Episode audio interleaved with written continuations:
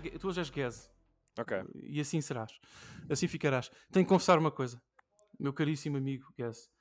Hum, eu quase não dormi ontem à noite. Eu estou aqui numa direta forçada. Confesso-te isso. Tenho alguma vergonha.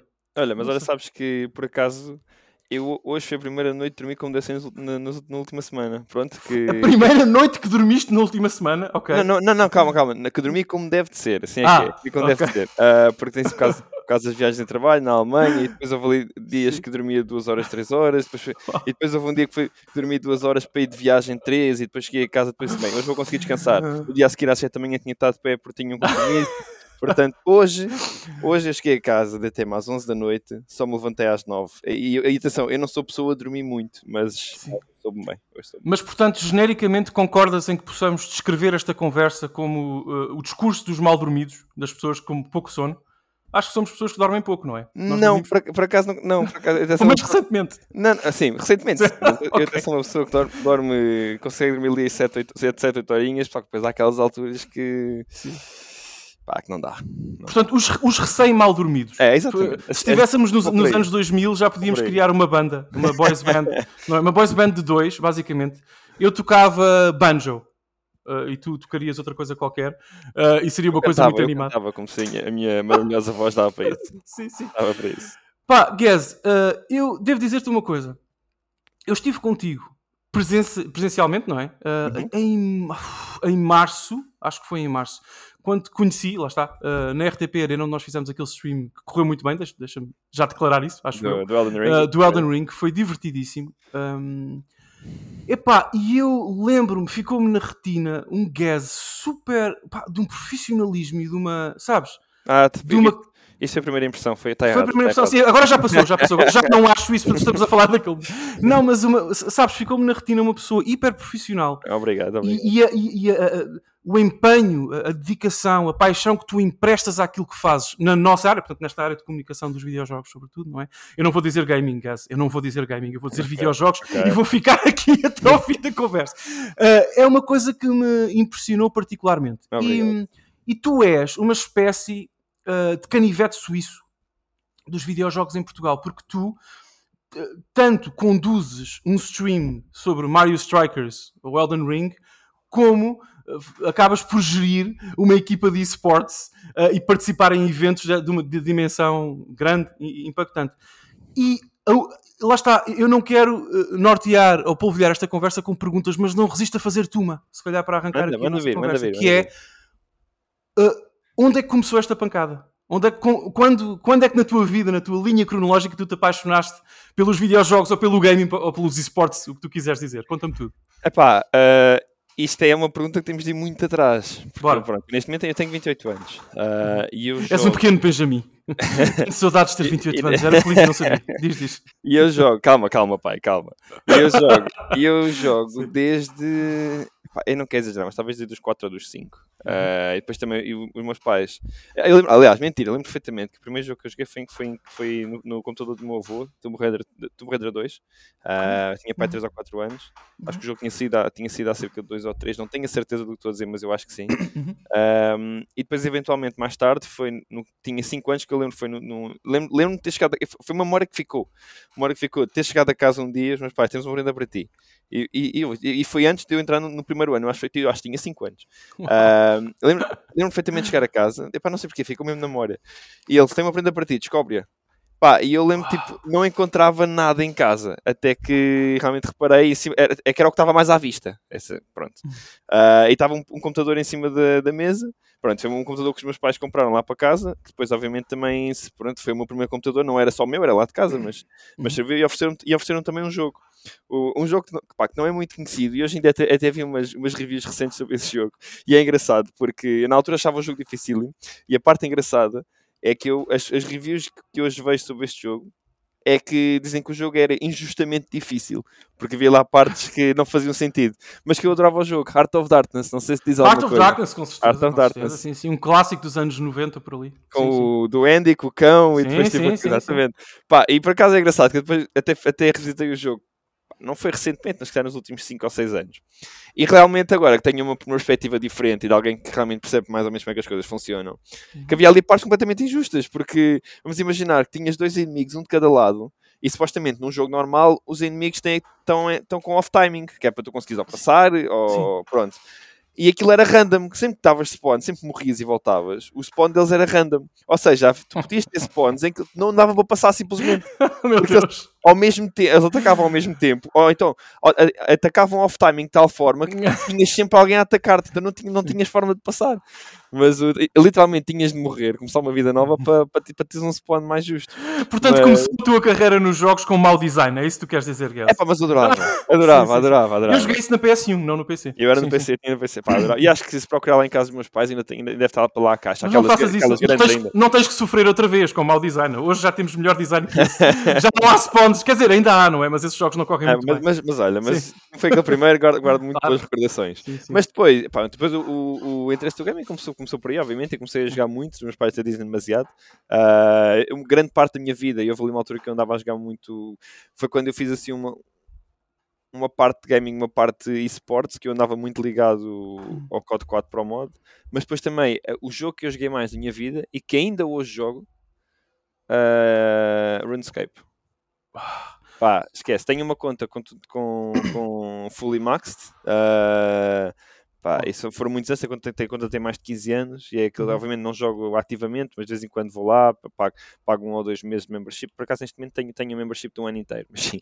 Mas, mas, pá, de é vez um em jogo- quando vou lá, uma coisa casual, mas tenho a mesma Exatamente, exatamente. De vez em quando Sim, sim. vou lá e vou, e vou lá brincar um bocadinho.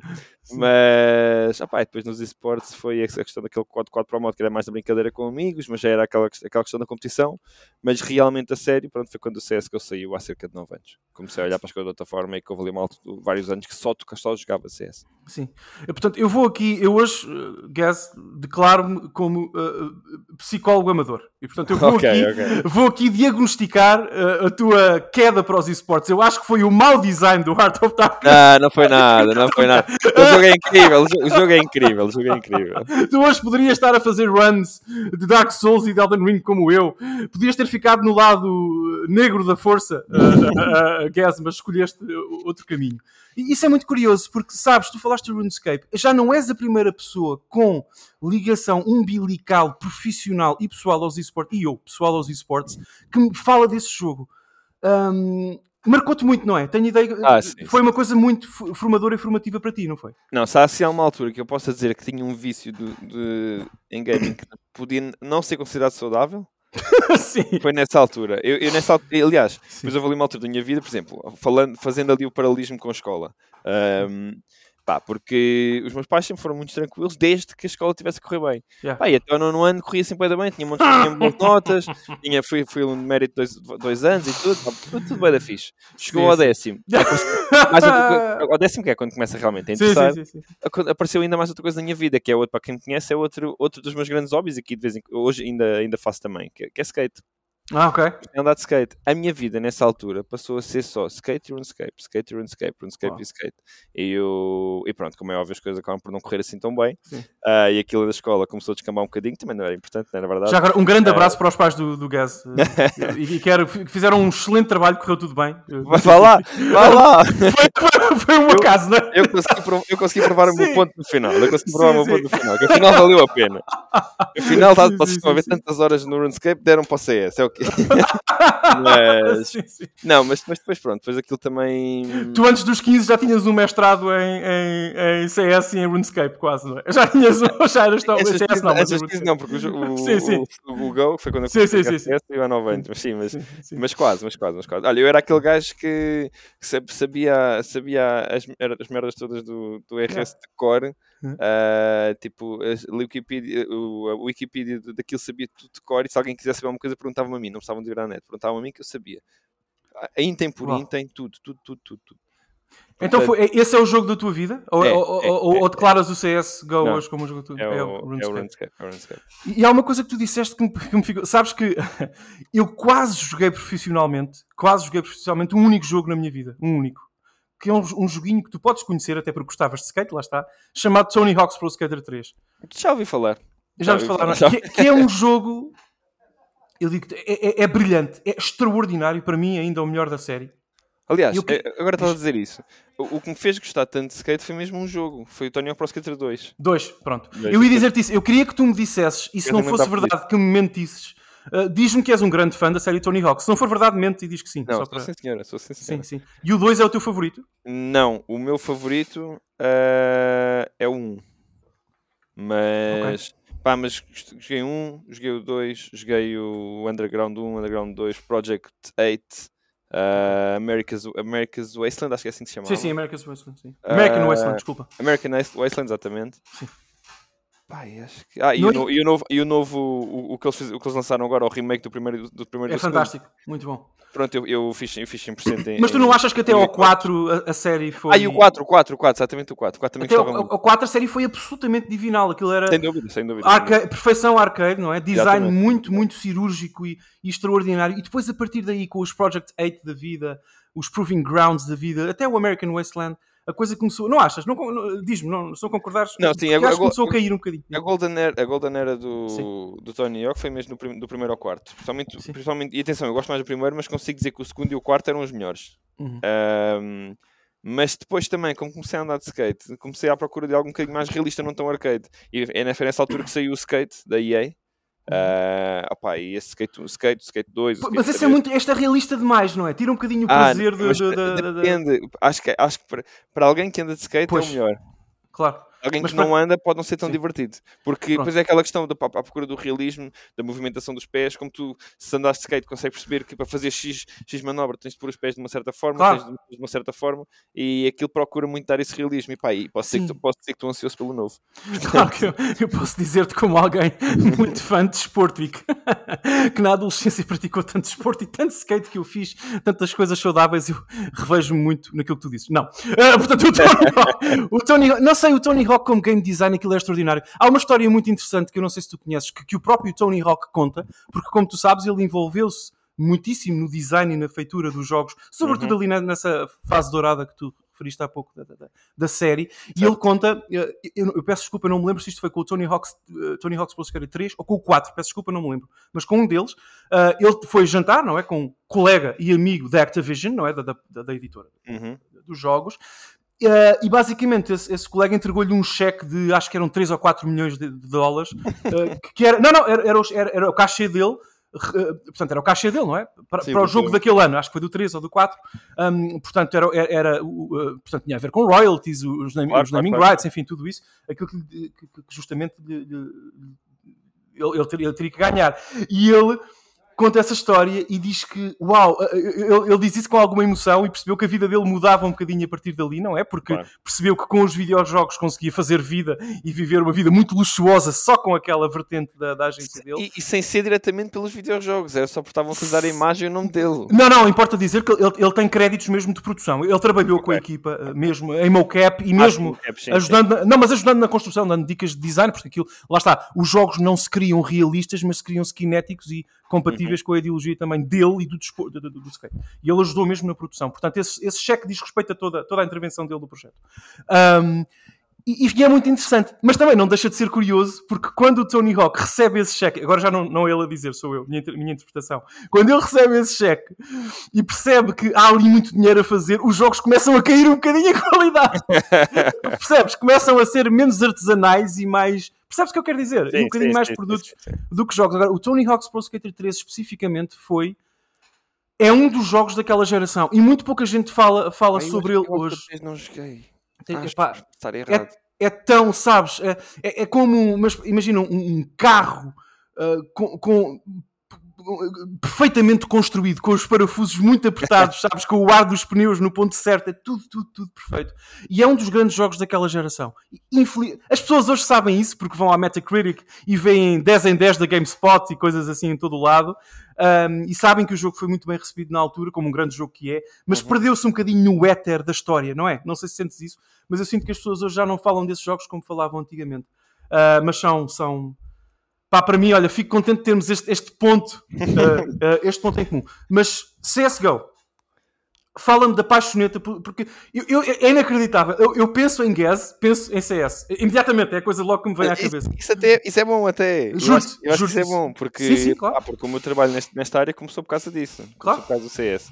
E, opá, foi algo que viciei completamente assim que saiu, desde o beta, do Go. Ah, eu já conhecia o CS 1.6, o Source, mas nunca joguei ativamente, só de vez em quando iam lá umas LANs e uns cybercafés jogar com os amigos, mas eu era mais COD 4 e COD 2. Mas, opá, mas o CS, o Go, houve ali qualquer coisa que me agarrou e, e agarrou mesmo muito. Depois comecei a aprender o jogo, comecei a jogar e passava, passava o dia a, a ver, a ver malta a falar sobre isso. Passava, depois comecei a arranjar, depois mais tarde, uns anos depois, comecei a arranjar umas equipas a tentar competir. ah, Meti-me numas lands na brincadeira. Nunca, não, atenção, nunca. Eu, eu acho que era um, um, um, jogador decente, mas nunca fui bom o suficiente para estar aí no, no topo nacional. Nada disso, nada disso. Sim. Mas, opá, mas sei lá, mas diverti-me e e, e houve uma altura que achava que era, que era realmente bom jogador, achava só. Ah, Sim. Opa, e as coisas foram evoluindo e depois houve, houve um dia que eu realmente fiquei, epá, isto gostava de fazer uma coisa disto, mas isto, por, por esta via de jogador não vai dar. Além de que depois também tinha mais ou menos noção como é que eram as coisas e era super inconsistente. Depois se, se queria fazer alguma coisa, depois também como sou uma pessoa ambiciosa, sabia que não era por ali o caminho. E comecei, o que é que eu posso fazer para tentar rentabilizar isto de alguma forma? E pronto, e depois a, aventura nos esportes começou um bocado por aí. E foi a tentar agarrar todas as oportunidades que vinham e pronto, e olha, e foi um misto de... Um misto de eu, eu gosto de dizer que foi um misto de saber procurar, um misto de talento e jeito e muito misto de sorte também, porque obviamente a sorte também faz parte e um bocadinho as coisas acontecerem na altura certa, mas, opá, mas também sou aquela pessoa que diz que a sorte também só acontece a quem vai à procura e eu acho que aí procurei bastante. Mas tu disseste uma coisa interessante, porque senão, se eu estou a fazer. Guess, uma coisa que tens que saber sobre mim é que eu sou aquela pessoa que para fazer uma conta 4 mais 4 vai buscar a calculadora do Windows. Sabes? Ah, não, acho que é toda a gente. é toda a Sim, gente. a, a matemática e a minha, os números e a minha cabeça não, não realmente são incompatíveis. Mas, eh, segundo as minhas contas, tu, essa paixoneta começou há 9 anos, portanto em 2013, não é? E tu, quando. Portanto, tu terias 20 anos, 19 anos, por aí? Tinha 19, tinha 19 anos. Eh, portanto, tu já aí, nessa, 19 nessa altura. com- Sim, ao tempo, volta para trás.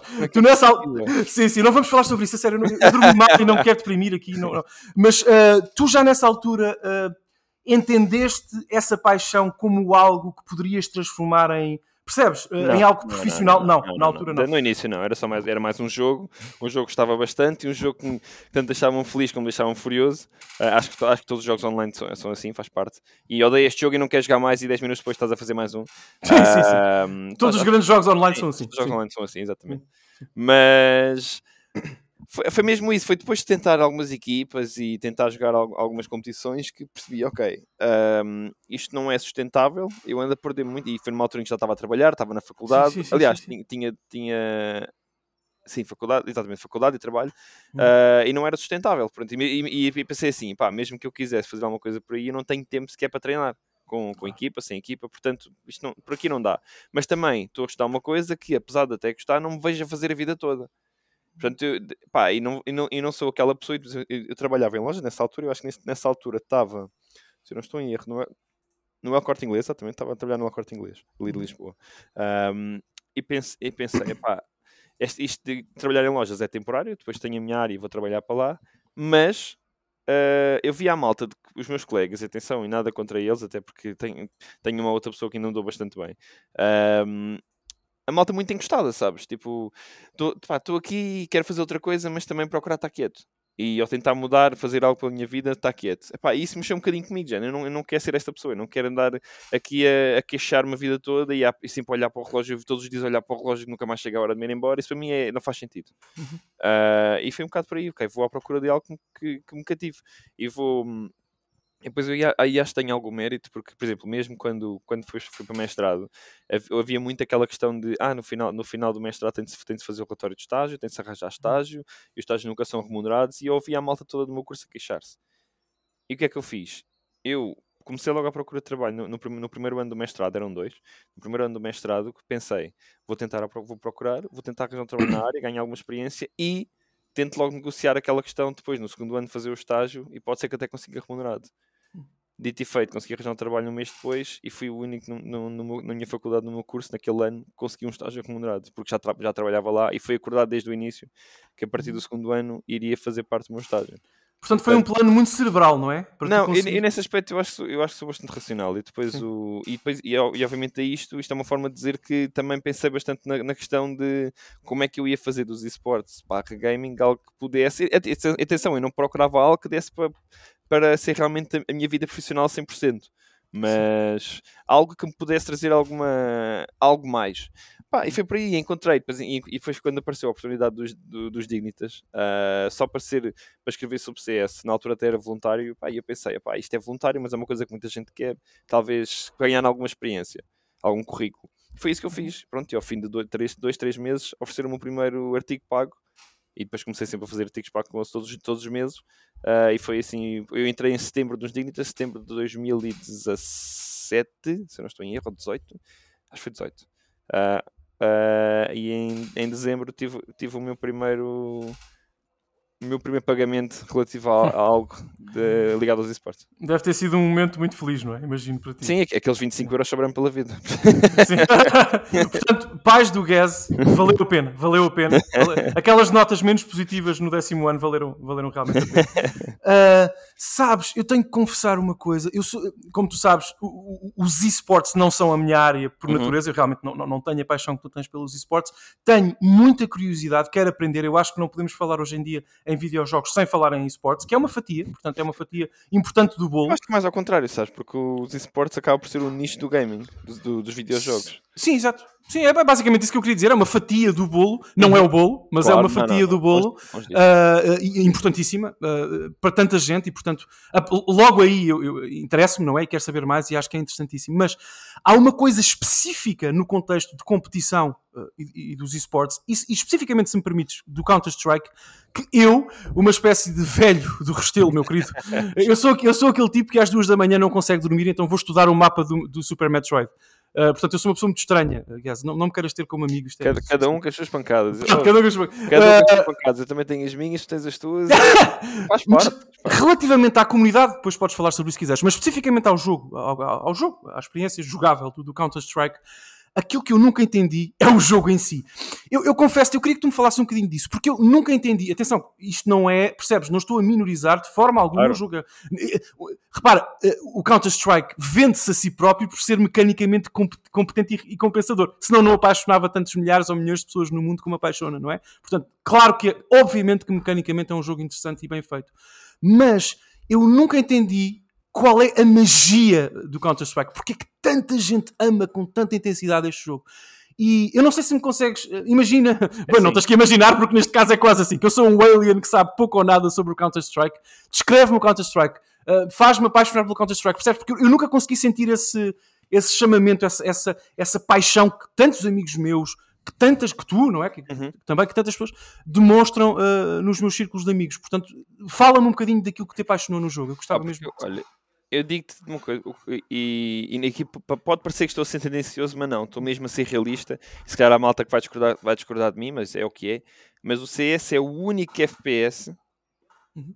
em que não tens, uh, em que a tua skill depende apenas de ti não tens uh, fatores externos ou, ou, internos do jogo, pronto, que te façam uh, às vezes achar que tiveste sorte. Claro que a sorte também faz parte do jogo, atenção, não é isso que eu estou a dizer. Todos os jogos têm esse fator. Que, sim, todos os jogos têm um fator uh, que está fora do controle do jogador. No caso do CS está tudo tudo no controle do jogador. É o único FPS que é assim. E atenção, eu gosto de outros FPS, mas, mas é o único jogo que se quer competitivo e é totalmente focado no competitivo, que é assim. E depois, obviamente, tem uma, uma complexidade tática que ao início, quem começa a jogar ou quem começa a conhecer o jogo não vê, mas que quanto mais exploras, mais vês que há ali muito mais coisas. Há sempre, às vezes é um, é um, um, um fazeres uma coisa minimamente diferente tem um output completamente oposto àquilo que tiveste na conta passada. Uhum. Uh, a questão depois é, é um jogo também que é muito fácil de ver para quem não conhece, percebe os básicos mas é super complexo de, de, para analisar para quem realmente percebe o jogo, desde a parte económica, a parte, hum, a parte lá está estratégica, aquilo que as, os pequenas nuances que uma equipa pode fazer para tentar mudar o, o plano da, da equipa adversária. Portanto, é tu, obviamente, se, se és uma pessoa que gosta de competição, seja que tipo de competição for, leva, entra já ali com vantagem. Uh, no sentido de poderes gostar de CS. Portanto, é uma espécie de jogo de xadrez é, uh, e, e, e, há, e há mais, rápido, não é? E há, exatamente, e há mais uma coisa que é é um jogo em que o skill ceiling Uhum. é extremamente alto. ah, em que tu podes, tu podes achar que jogas muito, muito bem e de repente apan- apanhas um, apanhas um miúdo oh, que O miúdo sueco de 12 anos na, na cave dos pais. que te parte ao meio, não, não tem hipótese, tu, tu, tu, tu respiras, morres. Eu, é, mas é mesmo, mas é mesmo. É porque é, é e, e conseguimos ver isto até ao nível profissional, porque eu, já apanhei, eu já apanhei eh, às vezes a jogar online, já apanhei vários jogadores profissionais conhecidos. E realmente, mesmo os, os, entre aspas, os piores jogadores profissionais são muito bons e muito acima da média, como é óbvio. claro. Ahm, mas é que depois tu vês em jogos profissionais em que eles estão mais ou menos todos equilibrados, em que há sempre uns quantos que se destacam de uma, for- de de uma forma ridícula. Da forma, isto, isto de forma posi- isto a falar de Sim, forma sim, sim, positiva. sim, sim. Ou seja, mesmo àquele nível, tu tens alguém que consegue ser muito melhor que os outros e que hum, Já num nível muito elevado, já num nível assim. sim. extremamente elevado, sim. exatamente. Portanto, eh, tu ficas mesmo a pensar, não há limite para aquilo que para, para este skill ceiling, tu tens sempre coisas novas que podes fazer. Em, em- em qualquer torneio que tu vais ver, torneios de, de internacionais do, de, de Tier 1, das, das melhores equipas do mundo, tu vês sempre novas estratégias a serem utilizadas, as equipas estão sempre a preparar coisas novas, as equipas estão sempre a tentar surpreender, ah, e às vezes tu pensas assim, pá, ainda não tinha visto isto.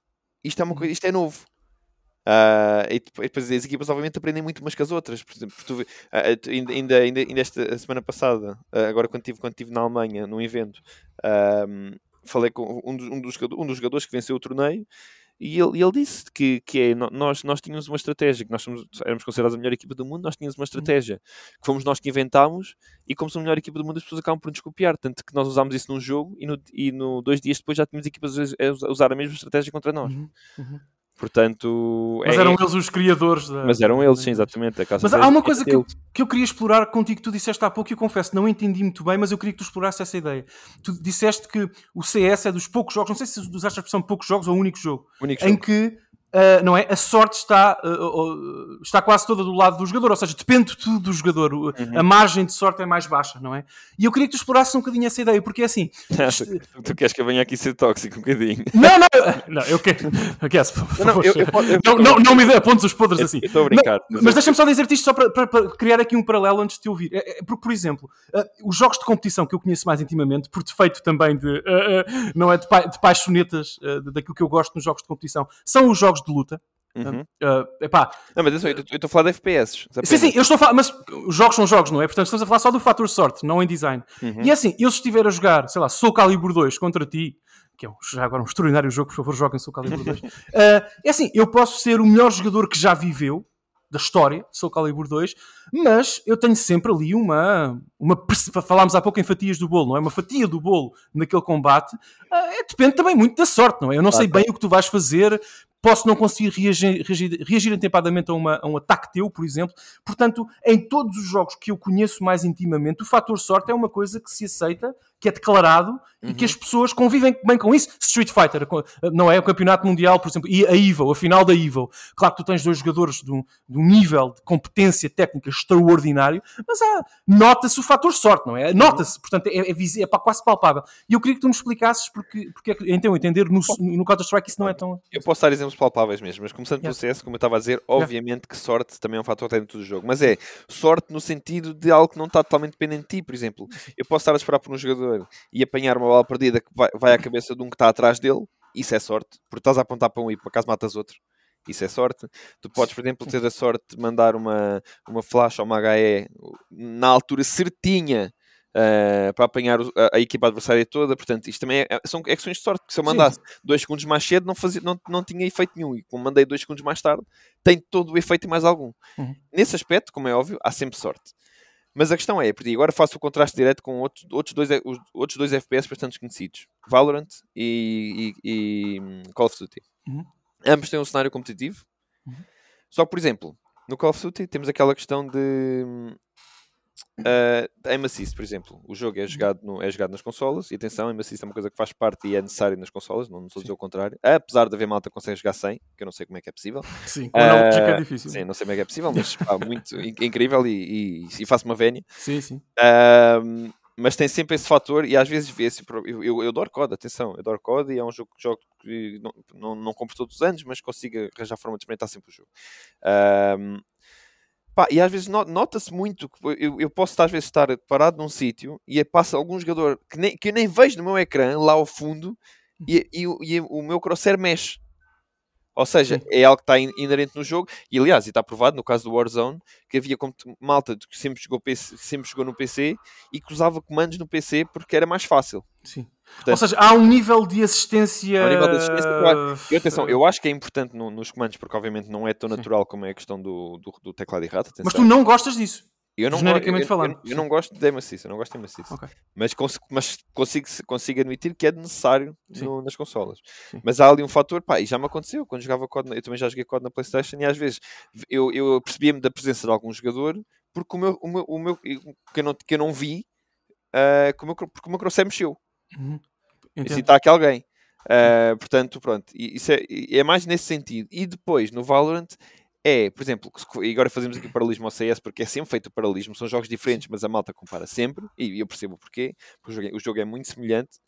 Ahm, tu no CS, cada arma tem o seu, o o- sua, o seu padrão de recoil. E tu sabes que, por exemplo, uma AK, que é a arma mais, mais usada, Uhum. ah, o padrão do recoil é, é tu começas a disparar, vens puxando, puxas o rato para baixo, para a esquerda, para a direita, ligeiramente para a esquerda outra vez. Para aquilo. E se tu fizeres isso, conseguires aprender esse recoil, que não é fácil, se conseguires aprender esse padrão, as tuas balas, independentemente de onde disparares, vão sempre, sempre, sempre certinhas. Ok. E é parte, essa é a parte, uma das partes mais difíceis e é o que aumenta muito o skill ceiling do, do CS, porque é mesmo Uhum. difícil aprender um recoil a 100%. Principalmente porque, porque depois o, o- o também, também varia da distância, varia do. Pronto, tem muitas variantes. Sim. No caso do Valorant já não é assim. No caso do Valorant tens o recoil, só que o recoil, ah, e depende, depois também depende da arma, mas das armas principais aquilo acaba por ser um é random. E é assumidamente random pela Riot. Ou seja, tu não tens Ah, já percebi, ok. o- tu, sim, sim. tu, tens, tu tens um Sim, sim. recoil, consegues mais ou menos controlar, mas a partir de uma certa parte começa a ser random. Ou seja, tu já Ou seja, há um nível de aleatoriedade que o Exatamente. jogador não controla, mas no Exatamente. CS consegue controlar. Ok, ok, já entendi. ali, ali. Já, já não depende inteiramente de ti. Porque tu podes ter a sorte, se calhar ali as últimas três balas irem ao jogador e no CS só vão ao jogador se tu realmente as, fizerem, as fizeres ir a ele. E isso é uma das coisas que, na minha opinião, depois também. Epá, o, o, o Mas, mas será, desculpa, será que a Riot criou esse, eh, essa aleatoriedade no, no disparo para tornar o jogo um bocadinho mais acessível? Para que o, o- não é, o skill ceiling é seja um que não bocadinho. sei responder, mas, Pois. mas, mas tu quando assumes que tu, É, é que a tentação é dizer que sim, não é? Não, sim, sim. E pode ser, e atenção, e não há mal nenhum nisso para, Nada, para falar mais ao, ao- jogador casual. Mas a questão Claro. é: se tu assumes desde o início que queres fazer um jogo 100% competitivo, Sim. então não podes ir por aí. Porque tu, Claro. desde uma, porque tu, tu, tu quer queiras, quer não, tu estás a fazer um esporte que queres 100% competitivo, tu tens, tu tens de. Há, há coisas que tens de cortar. Uhum. E das duas, uma, ou fazes um jogo mais casual, que tem uma, uma vertente competitiva, como é o caso do COD, ou Uhum. faz um jogo 100% competitivo. E eles assumiram desde o início que isso vai ser o, o FPS mais competitivo, mais justo, mais não sei o quê, mais pronto. A questão é que ao, ao, ao- as- aspecto desses, não vai fazer, porque tu vais estar a recompensar os piores jogadores. O- ou seja, ah, e, lá está, e por isso é que é algo que. Ou não- pelo menos a distância entre um grande jogador e um jogador Exatamente, mediano é. Exatamente, vais, vais, vais aproximar a distância, sabes que eu sou um Exatamente. jogador enorme, mas não é por isso que ele, por um- o outro jogador, por um bocadinho de sorte, me vai matar.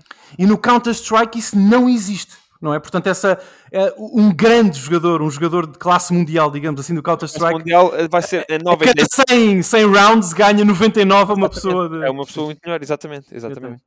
E, Isso- e é isso que. e É se isso calhar- que... E se calhar aquela que perdeu é porque teve, teve azar no timing. Apareceu na altura, Sim. apar- pic- eh, eh, espreitou na altura errada, o outro apareceu na Ou, altura, na ou- altura ou certa. porque, ou porque não é tão bom, porque não tem esse, esse calo mecânico da- do recoil e tudo mais. Exatamente. Isso é interessante. Olha, obrigado pela explicação, porque a sério faz-me ver o jogo de outra forma, nesse sentido. E é isso, eu entendo que é isso também, essa, não é? essa competição voraz e, e tudo mais que te apaixona, não é? Tu gostas de fazer eh, casting e de, e de- e de- e de trabalhar nesse ambiente, não é? É uma coisa que tu gostas Sim, muito. sim. Eu sinto muito isso. Sim, sem dúvida, sem dúvida. É algo que pá, é, aquela, é, é aquela questão, já que eu como jogador não vou lá, então deixa-me explorar este mundo Sim, de- de outra forma.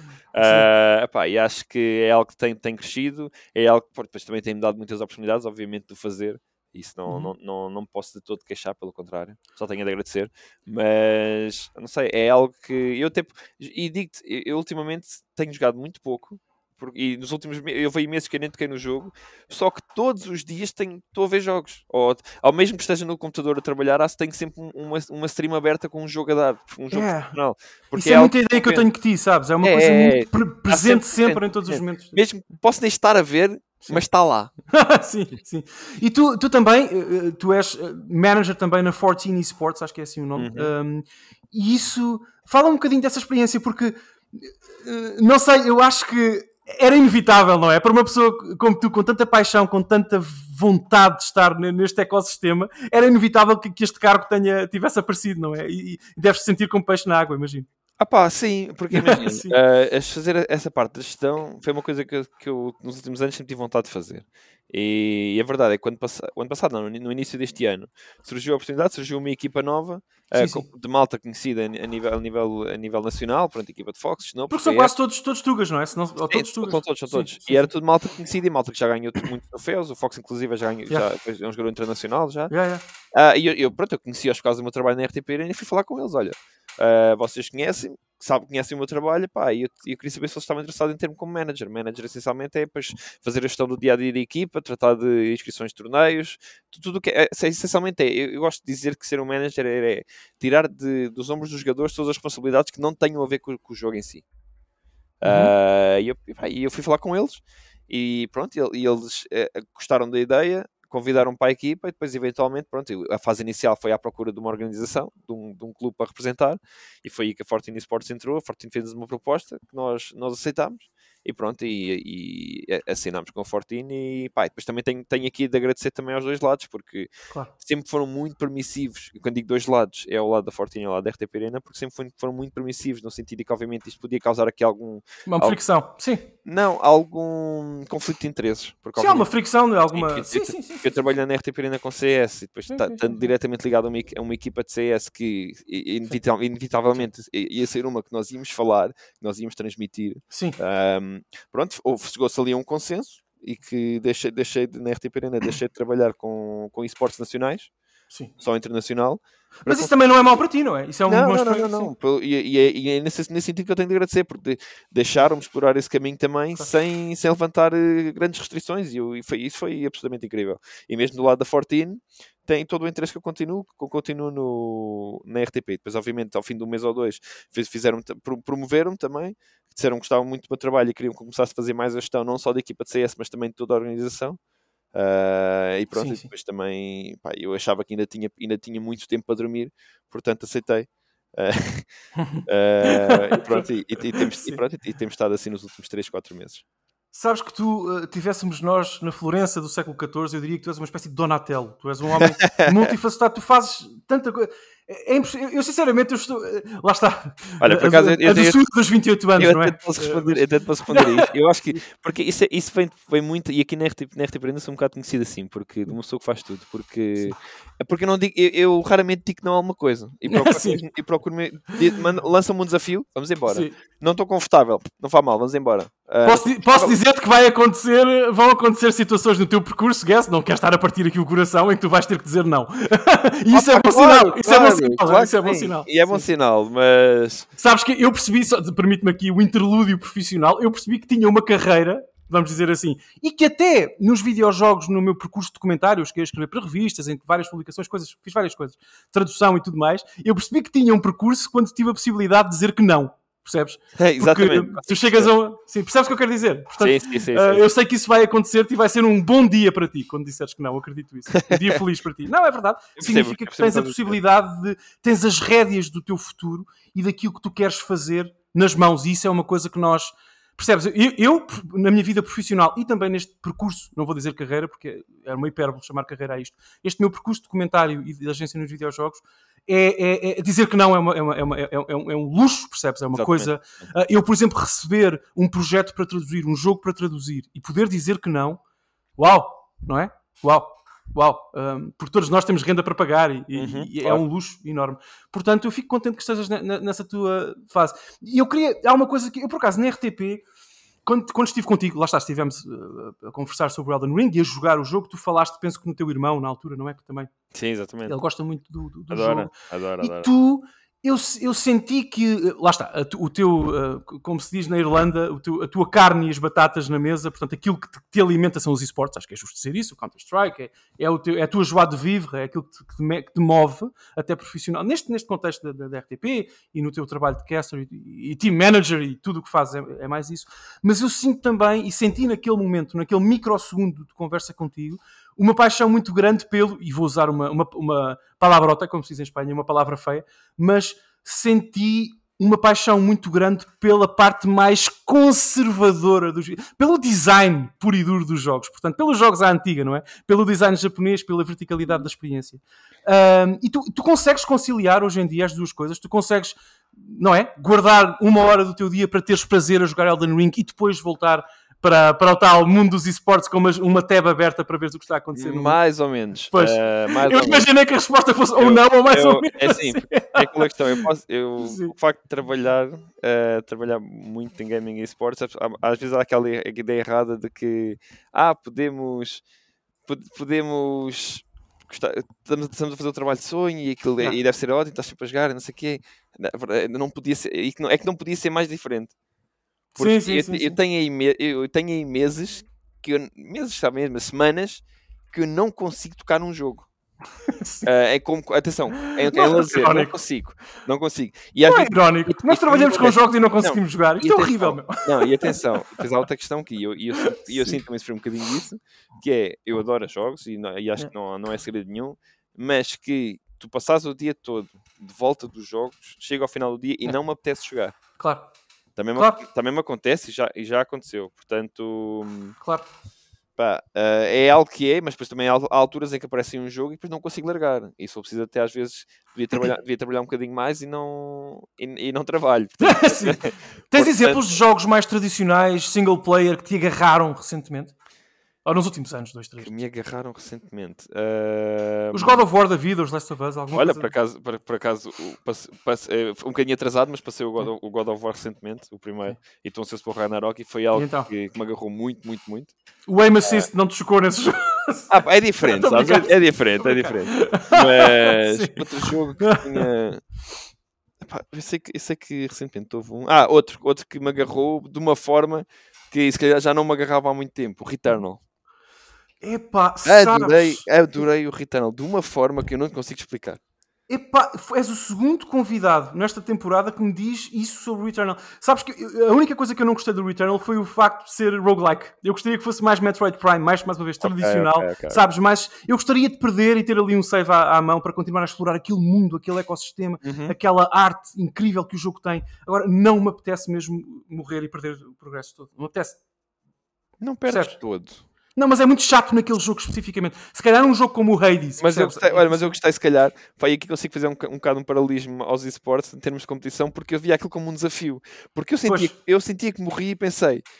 Tenho que fazer, fazer, melhor, não é? Tenho que fazer melhor desta vez. Yeah. Pá, e, e, não, e não é fácil um, jo um jogo conseguir captar isto, porque tu, tu tecnicamente voltas ao início, quando morres. Não é tecnicamente, é, é mesmo assim, voltas mesmo é, ao início. É, sim, pronto, sim. Mas aquele depois tem duas Não, não, não, tu tens, eu sei, sim. tu tens, sim, mas percebes o que eu quero dizer. Claro, claro, claro. claro, claro. Ao contrário do Hades, por exemplo, não sei se jogaste o Hades, que é um rogue, é talvez o melhor roguelike que eu joguei na minha vida, que é artisticamente e mecanicamente hiperkinético e competente e uma delícia de jogar, tu não te importas tanto com aquilo porque o jogo é mais vertical no, uh, no Returnal eu senti sempre a necessidade de querer explorar horizontalmente o mapa, sabes? Hum, explorar, exatamente, exatamente. como num jogo mais tradicional. E, e, e o jogo tens... não promove essa ideia. O jogo quer que tu avances para exatamente. chegar ao sítio onde, onde morreste rapidamente para eliminar o fator frustração. E parece, percebes o que eu quero dizer? Há, há aqui, existem aqui ideias de design Chega extraordinárias, um mas que com, competem umas com as outras e não, o jogo não me agarrou por isso. Desculpa, diz isto. Claro, e tu, e tu, tu chega a um ponto que. Hum tu já não precisas de fazer essa exploração toda do, do, do, nível, digamos assim, porque tu já tens as coisas necessárias para ir diretamente para o, para o seguinte. Mas, mas depois, como é roguelike, tu tens na mesma descobrir o caminho para lá. Exatamente. Exato. Portanto, é, é roguelike e também. Foi, epá, foi, algo, foi um jogo que me agarrou Sim. de uma forma. E o mapa muda sempre que morres. Exatamente. Muda portanto, ainda é isso. Muda muito. Portanto, Sim. não sei, é algo foi algo que me agarrou muito. E acho que e, e quando saiu o DLC, que por acaso até foi gratuito, yeah. uh, não descansei enquanto não, não, não fiz 100% dos troféus daquilo. E foi ali também umas, umas foi, mais umas 10 horinhas que meti naquilo e nem dei por elas. Yeah. Mas tu, por exemplo, tu falaste do God of War, que é, lá está, é um jogo puramente tradicional, completamente single player, até muito cinematográfico no sentido em que é história primeiro, combate depois, acho que é justo dizer isto. Uhum, uh, e tu consegues, porque lá, lá, é, é, curioso, não é? A tua, o teu percurso é tão diferente do meu e tu... Ah, mas eu adoro single player. Adoro mas tu gostas, é isso, não é? Tu, tem, tu, tu, gostas e tu consegues absorver dali sim, sim, prazer a, a, jogar o jogo, não é? Tu, tu gostas, tu tens tens prazer a jogar o jogo eu com uma história. Mesmo mecanicamente não te compensa tanto como um Counter-Strike ou até como um Valorant. E, cons e, cons e, e, consigo sentir os single player da narrativa quando é bem feita e, claro. e, se, e se me perguntasse se alguns jogos me tenham marcado, pá, consigo dizer-te alguns. Uh, uns, um, uns, jogos também que me fizeram deitar uma lágrima, não, pá, consigo, consigo perfeitamente dizer-te. Portanto, é algo que consigo perfeitamente fazer e consigo distinguir, consigo perfeitamente estar duas horas uh, a jogar um single player que acho incrível e depois, se eu preciso, vou jogar mais duas horas de CS com, com amigos. Portanto, não é algo que. É mesmo, é mesmo gaming no geral e não Sim. a questão dos esportes barra single players. Ok, desafio. um desafio para ti. Um repto. Vamos trocar histórias de guerra. Uh, uh, uh, guess. Fala-me do jogo, falaste.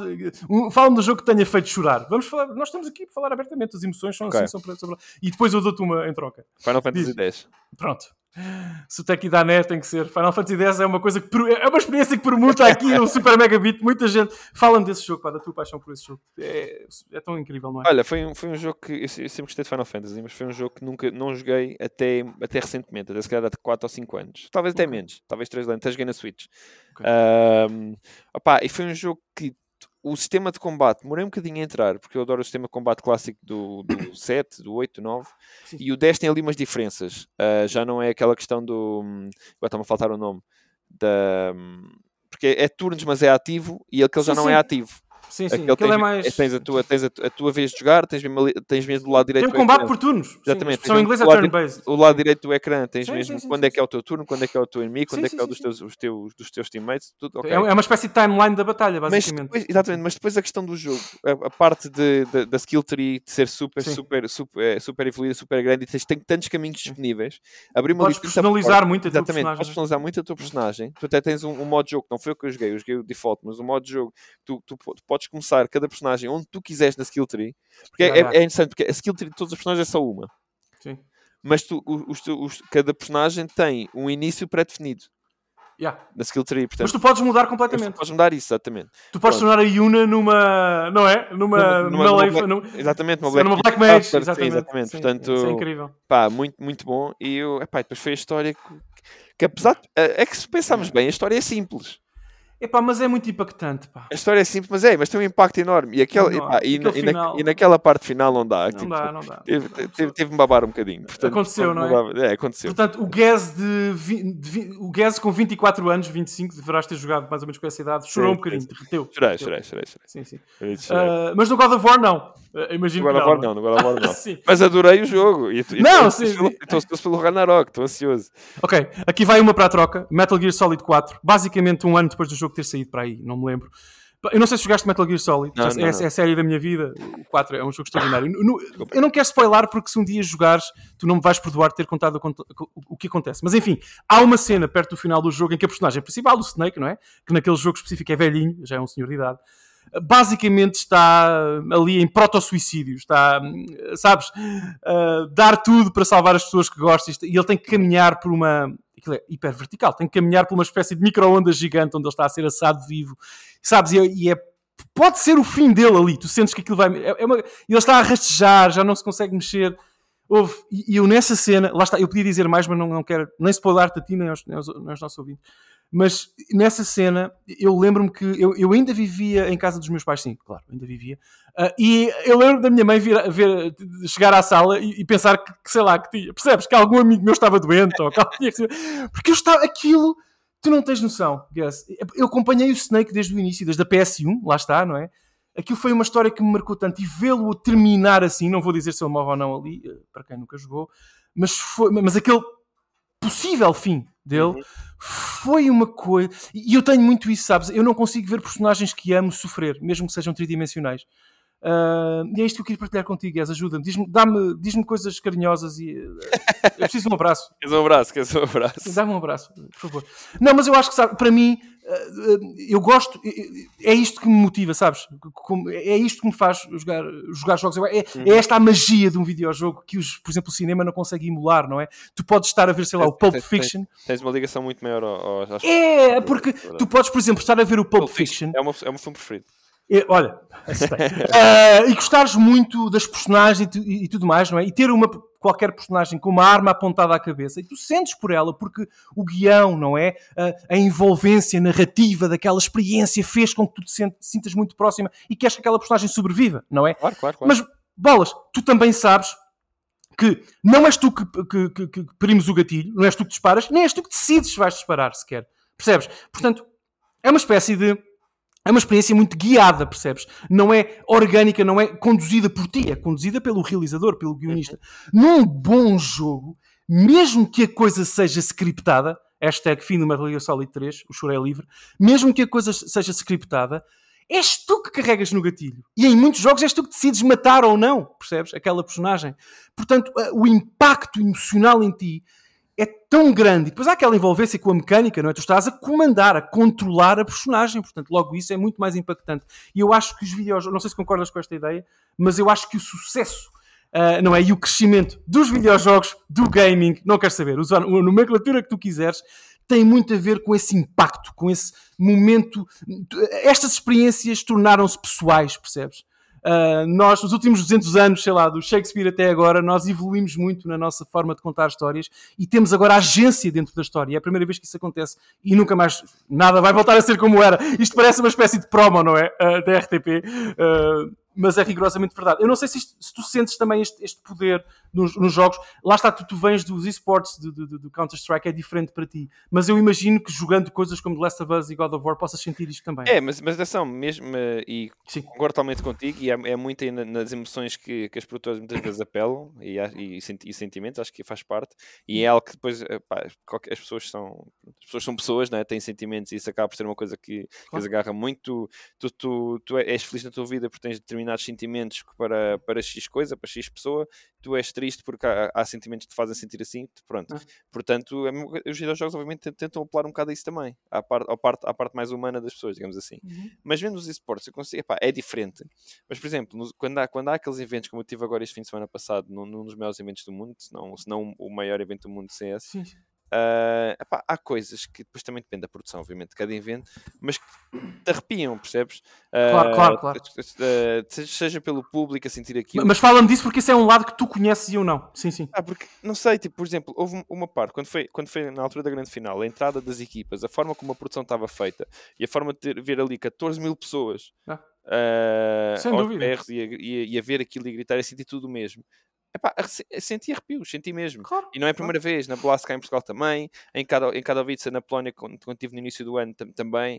Uh, é absolutamente incrível. Depois tu vês que, que, tu, há pessoas, por exemplo, se calhar eu, como vivo isto todos os dias por causa do meu trabalho, se calhar começa a ser um bocadinho insensível a isso. Mas tu vês ali que há pessoas que estão, estavam ali naqueles eventos pela primeira vez, a ver, a ver os hum. jogadores que, que idolatram pela primeira vez e, e ver pessoas a chorar e ver uh, pessoas a festejar mesmo. Como... Sim, sim. É que vimos isso no por exemplo, num futebol é algo tradicional e estamos habituados e que não, não, não, não é, é, é, normal. E ali, se for, for, for, alguém que não conhece aquilo e vê aquilo pela primeira vez, não considera normal. E é, opa, e é, e é emocionante nesse sentido, ver, ver como as pessoas sentem aquilo e sentem aquilo como se fosse realmente uma paixão que elas têm. Porque é uma paixão. Não, como se fosse, não, é, sim, exatamente. É, é uma paixão Sim. que elas têm. Ai, não sei, é, é, é, é absurdo. É e também os jogadores, quando conseguem, fazer, quando conseguem vencer, quando conseguem fazer algo que, que não é suposto eles fazerem, a forma como vibram, a forma como festejam, a forma como o público festeja com eles, é, é, é, para mim é, é, é, é, parte do que faz realmente os esportes. Mas eu acho que a magia está aí, sabes? Eu acho que o que une os esportes e a competição, há os videojogos mais, desculpa mais uma vez usar esta palavra, tu entende-la devidamente. Mais tradicionais, portanto, a experiência mais single player, mais design, tudo mais. O que une as duas, as duas fatias do bolo aqui é exatamente essa a paixão que as pessoas têm. Eu nunca, eu acho que é a área artística, hum, a área de produção do mundo, mesmo incluindo a música e o cinema aqui, em que as pessoas hoje em dia, em 2022, sentem mais uhum. paixão uhum. e são mais devotas. Porque, por exemplo, se tu vires uh, uma cam footage qualquer de, de, da apresentação do, uh, do, do The Last of Us Part 2 na E3, quando aconteceu a E3, já há uns anos, não é? A reação do público que estava ali a assistir pela primeira vez, a ver o trailer, pela primeira vez a conhecer as personagens, enfim, tudo, tudo aquilo, a euforia, a paixão, as lágrimas, o, a devoção, é muito semelhante ao público. É isso que tu acabaste de escrever. Percebes? No contexto dos esportes, é uma pessoa que se apaixona por aquele ecossistema, que vê os seus, vou dizer, os seus heróis, os seus. Hum, não é? As pessoas que, os, os jogadores favoritos e tudo mais. É muito semelhante uh, e, e, e, o âmago da questão é mesmo o design. Eu acho. É, é como voltamos aqui ao início da conversa, com a tua permissão. Eu acho que o Counter-Strike, hoje com a, com a, conversa que estou a ter contigo, e agradeço muito tudo o que disseste, entendo melhor isso eu acho que parte tudo de bom design, percebes? A não aleatoriedade, uh, os parafusos bem apertados, não é? Uh, na oficina, para que tudo funcione muito bem. Se não for isso, não, há, não existe nada. Não há nada. Portanto, o design o design de videojogos é uma forma de arte absolutamente intocável e insubstituível, tanto no contexto tradicional como nos esportes. Diz. E, e, e, parece que não. Tipo, pá, nós estamos, há bocado também comparei outros jogos, mas não vamos esquecer que, que o CS anda aqui há 21 anos. Portanto, sem dúvida, sem também dúvida. tem claro que as coisas cresceram muito, as coisas mudaram muito. Uh, e, e ainda há 10 anos atrás nunca se imaginava que ia existir, ia arenas, como, como havia uma, uma arena cheia neste este fim de semana. a sério, há, há 10 anos não achavas isso? Em 2012 isso era impossível? Achava que pá, há 10 anos atrás. Tivesse, há 20 sim, mas claro. Mas há 10 anos atrás, quando, quando tinhas mil pessoas a ver, a, a ver, um jogo, era incrível. Ok, ok. Não, foi uma pergunta honesta, não, não, não E agora tens 14 mil pessoas no, no, na arena e tiveste mais de um milhão de, online. Portanto, uau, uau, uau, uau. Os, os, números, os números da Já Twitch, tem mais audiência que a novela da TVI, não é? Um... daí, daí não sei. daí não sei, sim, sim. sim, sim, sim. Mas, opa, é, mas é absolutamente surreal. Surreal o crescimento. E atenção, e, e eu não consigo deixar de pensar que, em termos de esportes, ainda estamos um bocadinho no, no, no início. Uh, claro que está sempre essa, impressão, mas, mas acho que ainda há aqui muito espaço para crescer, muito espaço para fazer coisas diferentes, coisas novas. Pá, e sei, e sei de, de, sei de informações internas que, que hum, os produtores estão sempre a querer fazer coisas novas, sempre a querer puxar coisas novas. Sei que este ano vão acontecer coisas que nunca foram feitas. Portanto, pá, não sei, vamos ver. Vamos ver porque acho que, obviamente, não estamos no início mas estamos. Mas também, não, mas também estamos, fosse... longe do fim. Estamos longe do fim. Sim, mas isto não pode ser realmente o início, porque isto já, está claro, numa dimensão absolutamente claro, claro, extraordinária. Mas estamos ainda muito longe do fim. Não haverá. Eu não sei, eu acho que isto tem. Lá está, eh, desde que. Lá está, deixa aqui o meu repto. Ninguém que toma decisões vai ouvir isto e quer saber da minha opinião, mas eu vou deixar o repto na mesma.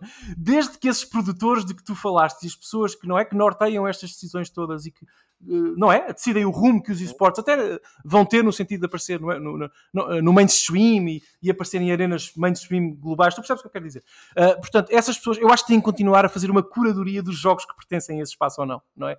Uh, e as pessoas acabam. Tu sabes que uh, há, muito, há muitos jogos que hoje, hoje, saem para o mercado que saltam e intitulam como esportes, como tu, há pouco falámos também. e não quero, e nem, nem, estava a falar do Valorant, outros, bastantes outros. Não, não. O Valorant é um caso de sucesso, não é? É um, é um jogo com muito sucesso e que a coisa correu bem. Mas tu tens alguns jogos que se definem como um jogo para, para a comunidade de esportes. Mas quem define isso são os jogadores. Tu podes lançar um jogo de Pong, Pong Remake, e esse ser. Porque sei lá, quem define é o jogador, o jogador claro, claro, claro. é que define que, se aquilo é competitivo ou não e se tem pernas para andar, salvo seja, para entrar numa arena de competição, percebes? Tu não consegues definir isso tu podes construir o jogo pensando nisso, mas tu não podes declarar-te, autodeclarar-te como um jogo para esportes. Isso é um, percebes? Eu não sei se concordas comigo, mas eu acho que quando uma, eu quando vejo uma, uma editora a fazer isso, penso sempre, é um tiro no pé. Tipo, 90, aconteceu com a Ubisoft e aconteceu com outros. Sempre, recentemente, como tu sabes, uhum. sempre que uma editora, sobretudo grande, declara um projeto como a próxima big, next big thing, não é mais uma nomenclatura inglesa, uh, nos esportes, não é. Não é. É sempre a mesma coisa acaba por falhar porque é esquecem-se que são as pessoas que definem isso. Uh, isto faz sentido para ti ou, ou na tua perspectiva não? não?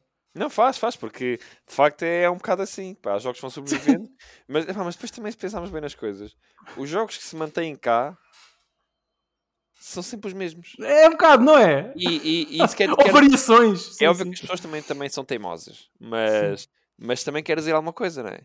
Quer dizer alguma coisa? É, claro! O, o porquê de, dos jogos claro. mais antigos e agora vou pelo CS, vou pelo StarCraft, vou pelo League of Legends. E atenção, o League of Legends não é tão antigo como os outros dois, mas mesmo assim foi, chegou numa altura em que a coisa estava a ser cimentada e era um jogo que não existia. nessa, neste, nos esportes. Pá, a verdade é que é muito difícil depois de se tornar esse, porque depois tu, se formos ver bem, os novos jogos que vão aparecendo que se querem, querem ser, como tu disseste, the next big thing, acabam sempre por ser super semelhantes. Sim, sim, até o próprio Valorant, e atenção, sem, com todo o respeito, eu, eu, eu tenho admiração pelo que o Valorant tem feito, mas é, é de facto uma variação de um, de um, estilo já existente, não é? Eu uhum. acho que a própria Riot não se opõe a que, que as pessoas digam isto, é uma coisa muito. Não, era, era, o objetivo deles. Era o objetivo sim, sim, era, era declarado isso. Uh, mas sim, é pá, não sei, acho que é como tu dizes, há muito caminho para, percorrer e eu espero que o, que o que falta do caminho, Gaz, espero que eu já disse isto com a nossa, a nossa amiga, a nossa querida uh, Ana, uh, a Ana Martins, que já foi também aqui convidada do, do, do programa, uh, e eu, eu lembro-me de dizer na altura: eu espero que. Sabes que as pessoas que estão no meu lado da barricada, não é? que gostam mais do design tradicional, dos videojogos à antiga, da estrutura single player e que seja multiplayer, mas não tanto no contexto de esportes, nós temos esta tentação de ver os esportes como algo extra na indústria, sabes? É uma Sabes aqueles, aquele bolo de aniversário, aqueles bolos de aniversários que se faziam nos anos 90, que tinha, não é? Uh, tinha o creme e tudo mais, e depois tinha aquelas, aquelas pérolas uh, sim, sim, que, sim. que, podias comer, mas que eram muito duras e claramente processadas. Que era só Para, açúcar. Era, era só açúcar, sim, exatamente. Aquilo só faz é mal à saúde e é um extra desnecessário. Para muita gente do meu lado da barricada, os esportes são um bocado isso percebes? É uma coisa que tu pões no lado do prato e que, ok, está aqui a enfeitar, é necessário, o bolo fica mais bonito assim, mas, mas não, não apetece comer, sabes? Vamos, dá-me a fatia do bolo, dá-me o Elden Ring, percebes? Dá-me o God of War, dá-me o Zelda. Um, mas eu uh, aprendi com a Ana, aprendi contigo também, e tenho vindo a aprender com pessoas que eu gosto tanto e que respeito, que não pode ser assim. Não pode ser assim. Nós, as pessoas da, do meu, uh, da minha tribo, digamos assim, têm que habituar-se à, à consistência e à inevitabilidade dos, dos esportes e da, do mundo da competição. E eu acho que há um caminho para trilharmos juntos, percebes? Para que as duas, os dois lados, as duas fatias do bolo, como há pouco disse, possam coexistir e serem uh, e que as pessoas possam aproveitar e deliciar-se com, com as duas fatias da mesma, da mesma forma. Porque hoje descobri contigo aquilo que eu já, que já eh, suspeitava, e já, já tinha percebido isso, lá está mais uma vez quando falámos sobre o Elden Ring, que a tua paixão pelos esportes, pela competição, pelo Counter-Strike, por este ecossistema, por seres team manager e tal, não, eh, de forma alguma, não impede também a tua mais uma vez reforça a tua paixão e o teu gosto pelos jogos mais tradicionais, pelas boas histórias, não, pelo bom design. Antes, pelo contrário, se calhar até, até tens um prazer especial em experimentar esse tipo de jogos é, porque é, não, é, não fazem é parte do teu trabalho. Exatamente, é. é diferente e não fazem tanto, tão parte do meu trabalho. Yeah. Por isso é algo diferente e é algo que muito possivelmente vou continuar sempre a experienciar. Espero que sim. E, Gaz, eu devo dizer-te, eu adorei a nossa conversa. Um, Tu, a, a, a, tua voz é, é absolutamente insubstituível. Pá. Tu tens que estar cá durante. Ah, não, quando, não, quando, não, quando tiveres é. 48 anos, estás ninguém cá. É, ninguém é insubstituível. Não, tu és. Daqui a 20 anos, quando tiveres 48, já tens uma mansão. Portanto, e eu espero Oi. que me possas, a mim, o pobrezinho, velho uh, Daniel, podes convidar-me se quiseres para uma limonada. Tenho 20 anos então, para esse, para esse objetivo. Tens 20, é, teu, 20 tens 20 anos, eu não te perdoo se daqui a 20 anos não me convidares para uma simpática limonada na tua mansão. Pronto, para eu conhecer. De facto, os esportes uh, uh, ganharam terreno e, e, o Guess conseguiu tudo isto com, com os esportes e com, muita, e com muito mérito. Uh, epá, e tu és um ótimo comunicador, um dos Obrigado. mais incríveis profissionais que eu conheci aqui, sobretudo nesta minha, nestas minhas experiências recentes, não é? Em comunicação e, na indústria cá. Uh, e portanto, parabenizo-te pelo trabalho que tens feito, pela divulgação por seres, lá está, uma espécie de Donatello uh, Tuga, és o homem da Renascença, tu fazes tantas coisas que eu, já, eu, acho, que, eu acho que me esqueci de, de, de, falar contigo sobre coisas que tu fazes, porque são tantas que a certa altura uma pessoa esquece. Uh, e agradeço muito esta nossa conversa, espero que tenhas gostado e, e, e fica cá, fica na comunidade durante muitos, muitos, muitos, muitos anos que nós, uh, que nós precisamos de ti. Não, sem dúvida, o meu plano é esse e pá, olha, obviamente agradeço também o convite. Uh, epá, porque lá está, foi como tu disseste, era uma conversa diferente, uma conversa mais uh, orgânica, mais, mais, mais natural. E acho, acho que roubei, acho que bem, até, se até Tony Hawk falámos, sim. para mim está, sim, para mim está tudo ótimo. Pá, e olha, a minha parte, obviamente, agradeço do, do fundo do coração também por este, por este convite. Sabes que eu estou muito contente de ter tido aqui, mas não há nenhuma conversa sobre Tony Hawk que eu não gosto, portanto, ia sempre correr bem.